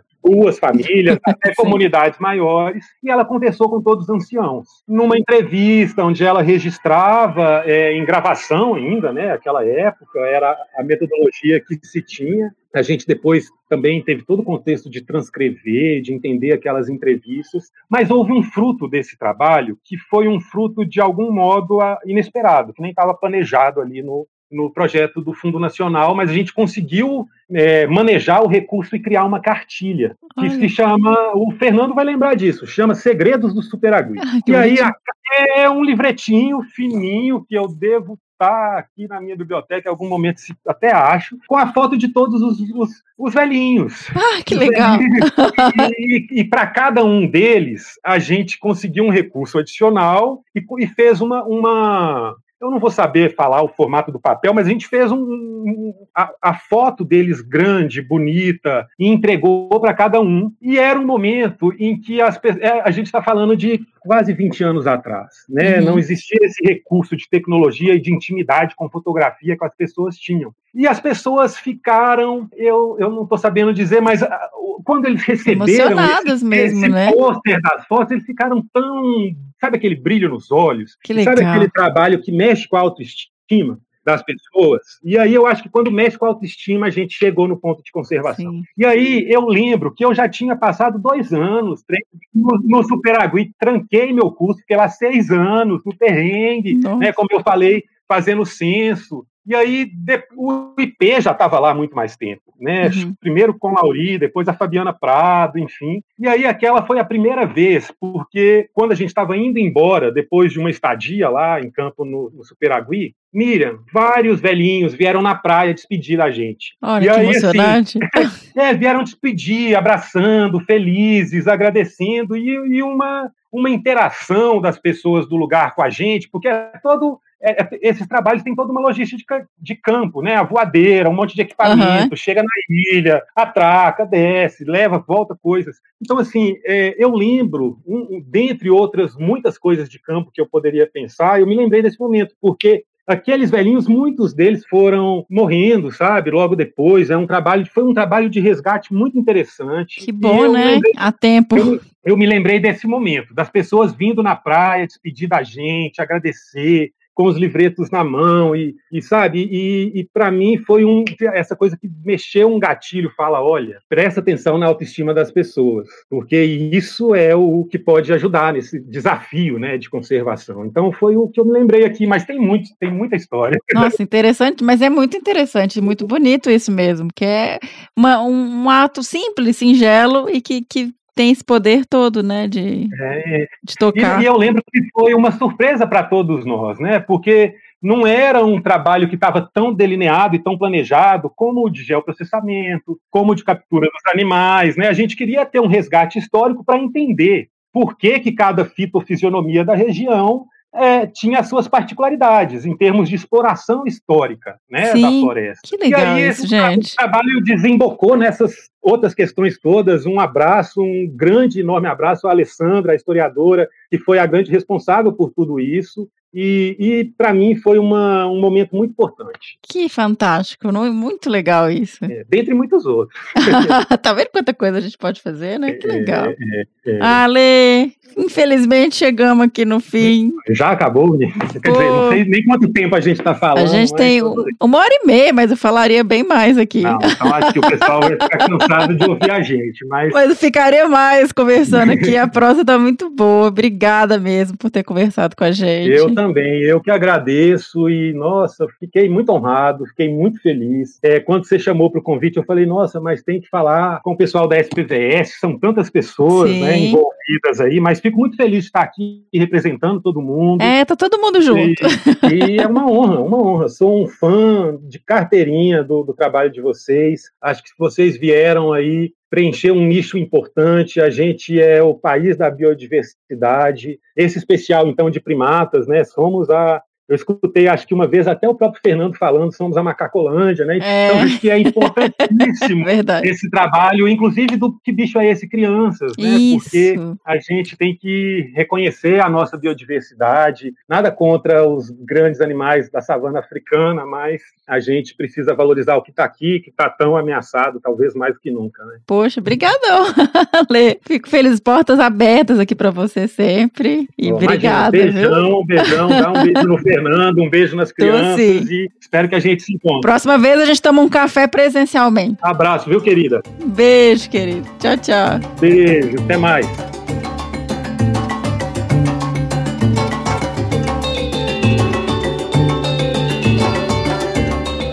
Esse foi o Que Bicho é Esse sobre o Mico Caissara. Que episódio legal, né? Que bicho incrível. Espero que vocês tenham gostado. Foi o último dessa fase da série sobre primatas ameaçados da Mata Atlântica. E eu queria aqui renovar, né? Mencionar novamente nosso grande parceiro que fez com que essa série fosse possível, que é Real Wild. Agradecer também o Dr. Russell Mittermeier e o Dr. Anthony Highlands, que fizeram possível a gravação desses episódios e trazer tantos convidados maravilhosos. Foi um prazer enorme mesmo mesmo. Eu fiquei muito feliz e me senti muito privilegiada de trazer tanta gente legal, tanta história, tanto conhecimento, tanta pesquisa e, e tanta assim, esperança de conservação dos bichos ao final, de saber que tem tanta gente bacana trabalhando com os primatas, esses primatas tão ameaçados da Mata Atlântica. Então, realmente, é, eu só tenho a agradecer e pedir para todos aí ouvirem, compartilharem que essa voz, que essa mensagem dessas pessoas que amam esses bichos e que vê a importância deles é, ecológicas e de conservação dessas espécies chegue no maior número de pessoas possível. Dessa forma, a gente pode dar uma força para a conservação desses bichos, que afinal é o nosso grande propósito e objetivo é, aqui como biólogo e como cidadãos, né? Então, bora aí compartilhar, gente. Vamos fazer essa mensagem ir o mais longe possível. E agora a gente vai dar um intervalinho aí de falar de primatas, né? Vamos voltar para o nosso roteiro de bichos do que bicho é esse. Tem tanto bicho legal pra gente gravar. Eu acho que o bicho é esse, ele não vai ter fim nunca, porque todo dia tem uma espécie com muita curiosidade. E a nossa biodiversidade é tão imensa e tão maravilhosa que, né? A gente vai ficar aqui muito tempo ainda com vocês. Toca o bicho do próximo episódio, senhora.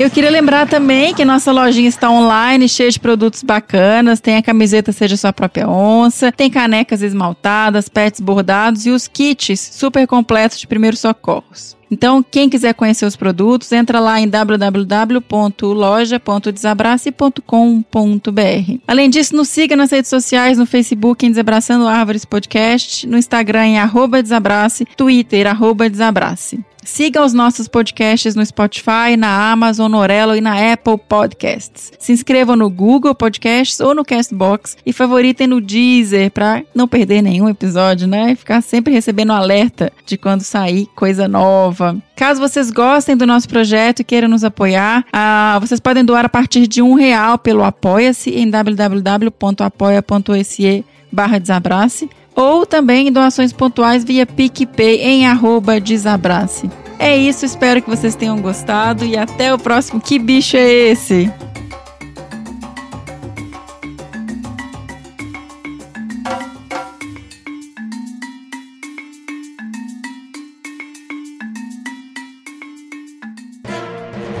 Mais um produto com a edição do Senhor A.